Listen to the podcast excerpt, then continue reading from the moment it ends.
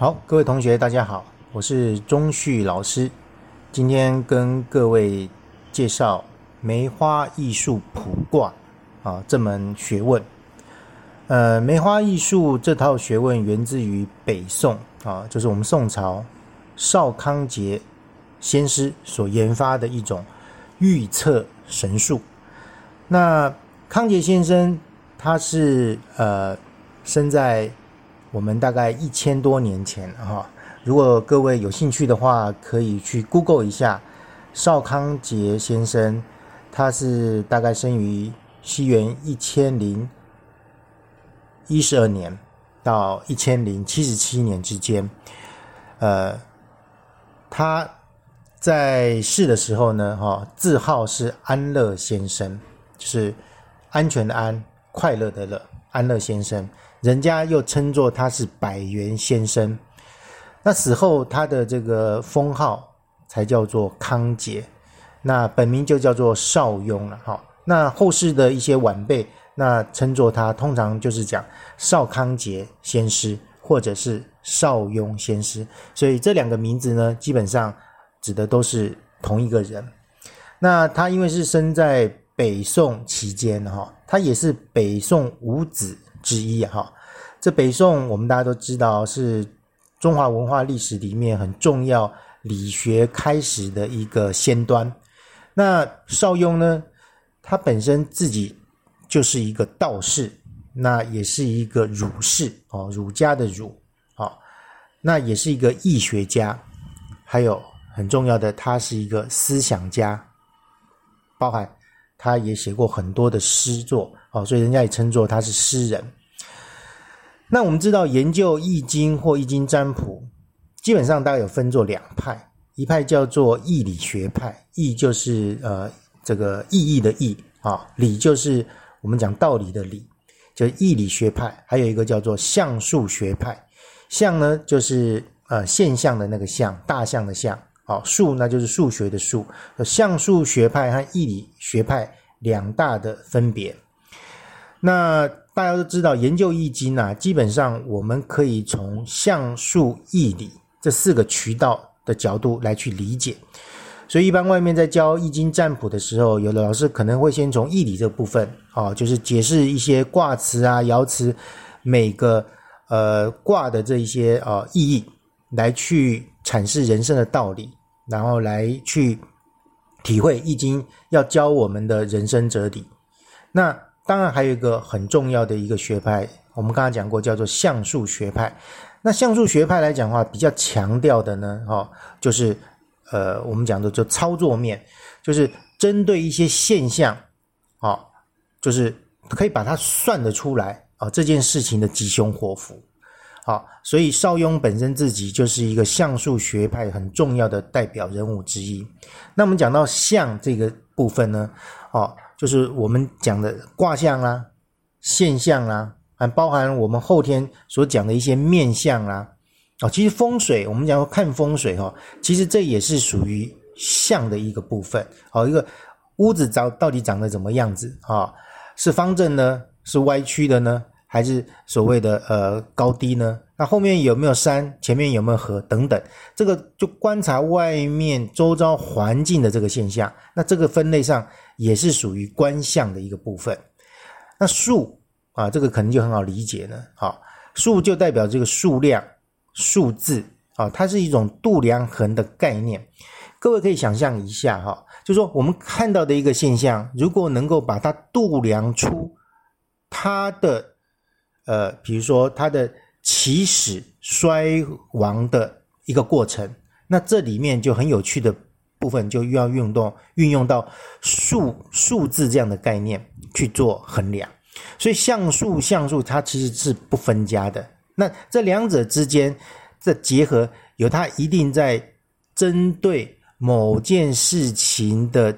预测来做吉凶很重要的一个。呃，我们讲说背后的学理，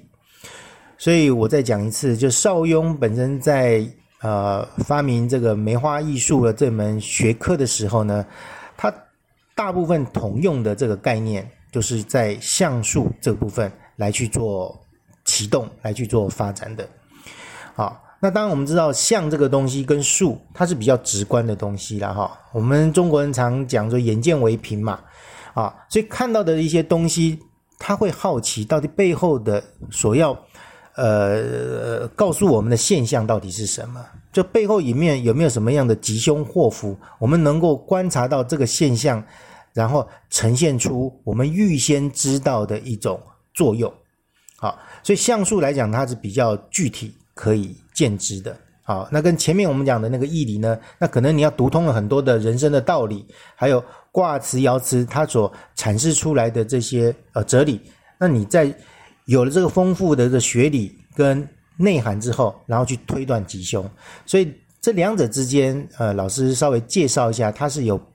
不太相同的一个进入易经。或者是占卜哲理的一种一种方式啊，只要大家这样想就可以了哈。那我们现在所谈的这个梅花易数，它之所以会流传千年呢哈，而且这个呃这个学问基本上呃很多人也是趋之若鹜了哈。它主要有几个重点，就是说它起卦的时候其实是很简单的啊，呃没有这个神叨叨的一些像有些起卦时候念一些咒语啊，还有一些。呃，所谓的一些嗯呃，可能有些老师啊哈，人要请神仪式这样的东西啊，他没有这样子的一个科仪。他一个重点只要就是说，你只要诚心向问，哦，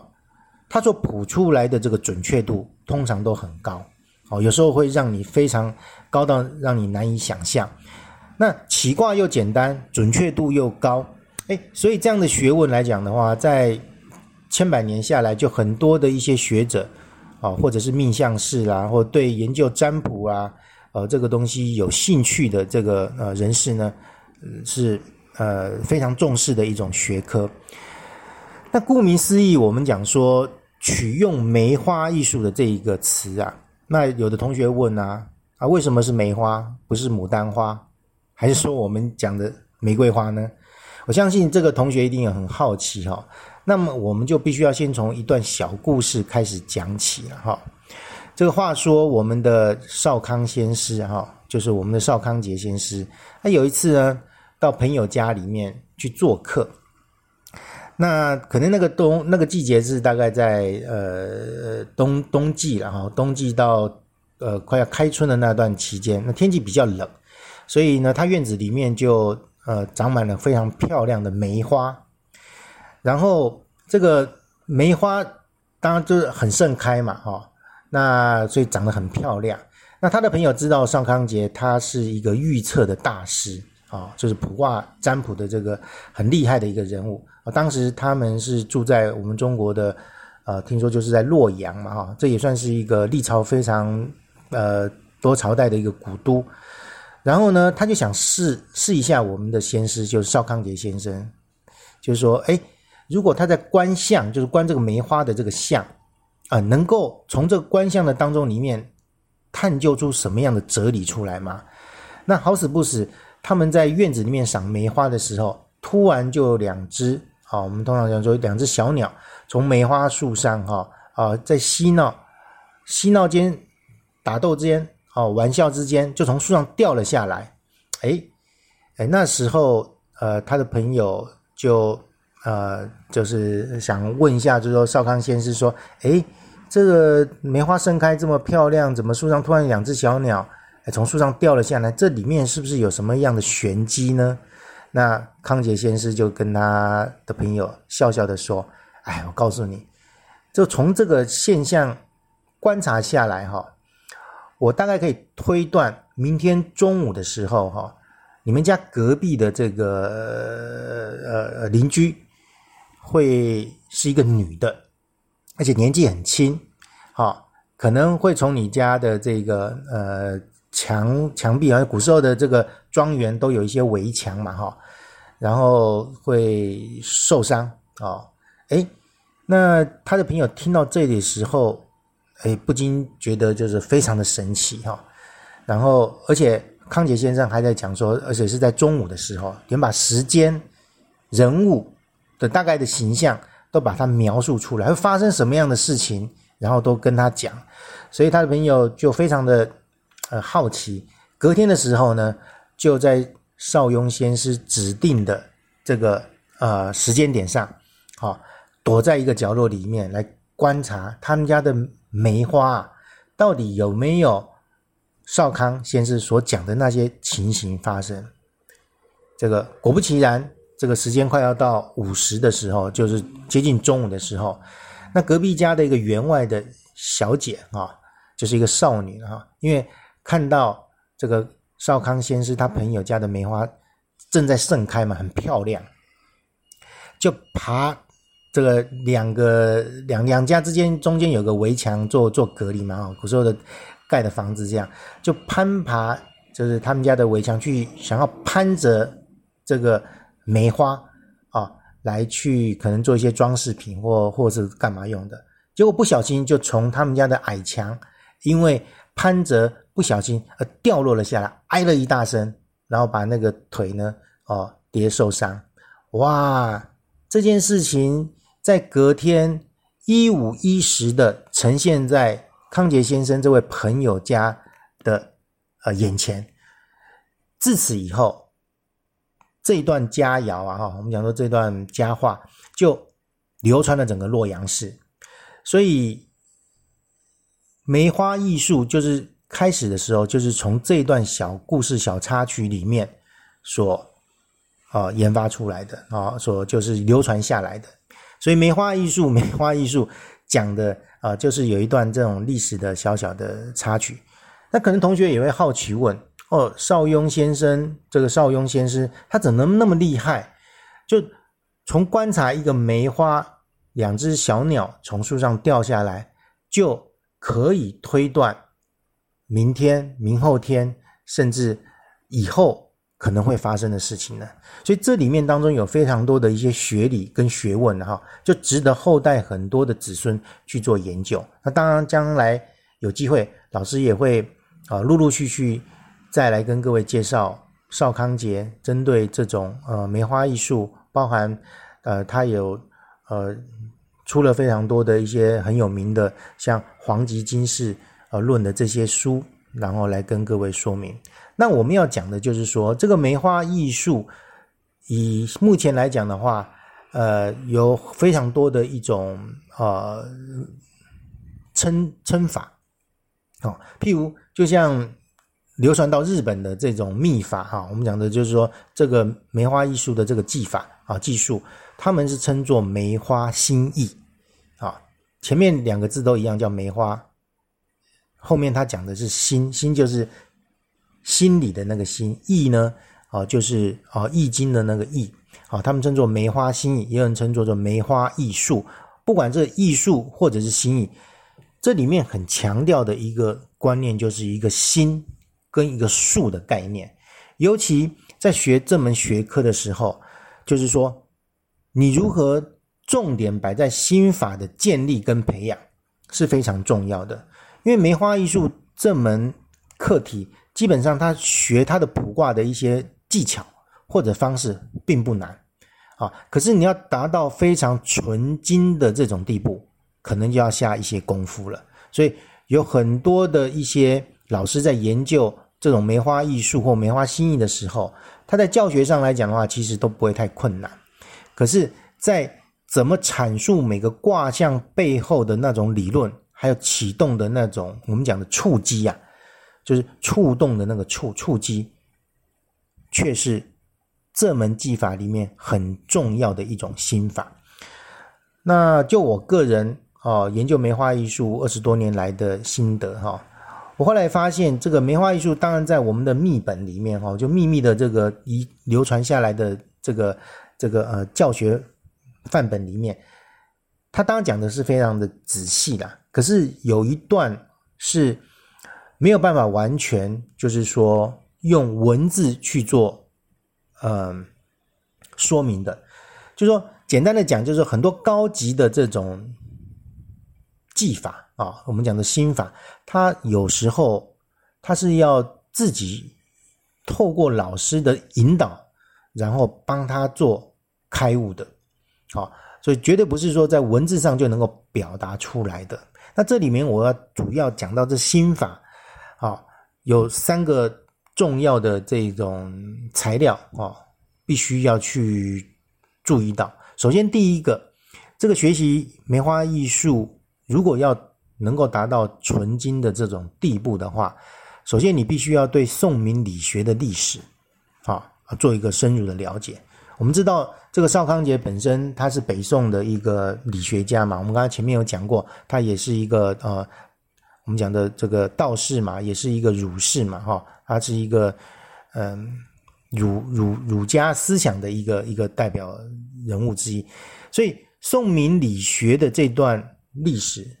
它的背景你必须要了解，就是那个年代的人他到底研究了哪些东西，这是第一个。第二个，到了明朝以后，有一个非常有名的人叫王阳明，阳明依照理学的这种基础，他后来自己这个就在精进哈，就在进阶，就是呃把他。呃，研究了体现一个叫阳明心学的一种功夫啊，各位大家可能有听过王阳明的一些故事了哈。那所以阳明心学这样的功夫，再加上宋明理学的历史背景，再加上很重要的就是现代心理学的应用，这三个之间都必须要融会贯通。如果你是要当一位老师的话，那你必须要对这三个部分加以研究，融会贯通，你才有资格啊，最好了哈。就是说，学习卜卦，当然最后除了帮助自己以外，最重要的，如果你要把它当做一种学问啊，当做一种职业啦，然后来服务呃很多可能面对迷惘人生的这些人的话，那你这三道功夫你一定都要下。好你这样子才能够与时俱进，来彰显邵雍先师所留下来的这个真实的这种智慧。所以我这次再再次强调哈，你如果是要能够替人解卦算卦，那当然你必须要掌握住梅花心意它真正的核心。但是这样的老师恐怕要这样子研究的也不多啊，所以坊间多半的一些老师教或者是传授呢，都是一些技法。所以心法必须要找到好的老师来去做带领，那你才能够窥探其中的一些奥妙。好，所以这点上来讲的话，是我这么多年来呃教育很多我自己的学生，还有服务我的客户里面，我常常到目前为止，老师也是不断自己在进修的一个一个自我鞭策哈，而不是说你在外面学了几堂课以后，然后你就好像。就懂了梅花艺术的这些技巧，它的这一个呃起卦方式跟断卦的一些呃技巧，其实要学习起来也并不难哦。我还是讲强调难的地方是这些老师的经验，还有他的心法，怎么样能够比较深入的传授出去给对的人？那这个就是可能就建立在有缘人吧，哈。所以最后就是说，现代的人在面对混沌未明的时代，我们学习一种技法。尤其是这种预测的一种技术呢，在实用上来讲的话，它可以提高我们面对高压力的生活，或者在判断是非的时候，一个很重要的一种学问。好，那我是觉得学梅花艺术哈，它不失是一种很好的一种心理的药方，因为你学的过程里面，你就开始可以在疗愈自己很多对世间万物。很多错误的认知，或者是不明了的地方，那在这点学习的过程里面，其实是在带来很多难以言喻的好处啊。当然，你是要有系统的去学啊，这也是重点啊。那要帮助你在做决策的时候呢，能够更清晰的去判断你做的这件事情到底是好的还是不好的。所以有句话就是说，命运其实它的重点，呃，是在于就是说你要怎么做好选择这件事。好，那做好选择，那就必须要先去了解预测。那预测是现代的讲法，古时候人就叫做占卜。好，这占卜重点也不在于占卜的技法或者是技术，而是在你学习占卜的这个过程当中，到底他教会你你什么？把你以前所没看到的、没办法体会到的东西，透过学习梅花艺术的这个过程，然后打开你的心扉。所以欢迎各位同学，如果有兴趣研究这门课程的话，可以跟老师来联络。好，那。老师今天的课程就先讲到这里，那我们下次再见。好，谢谢各位。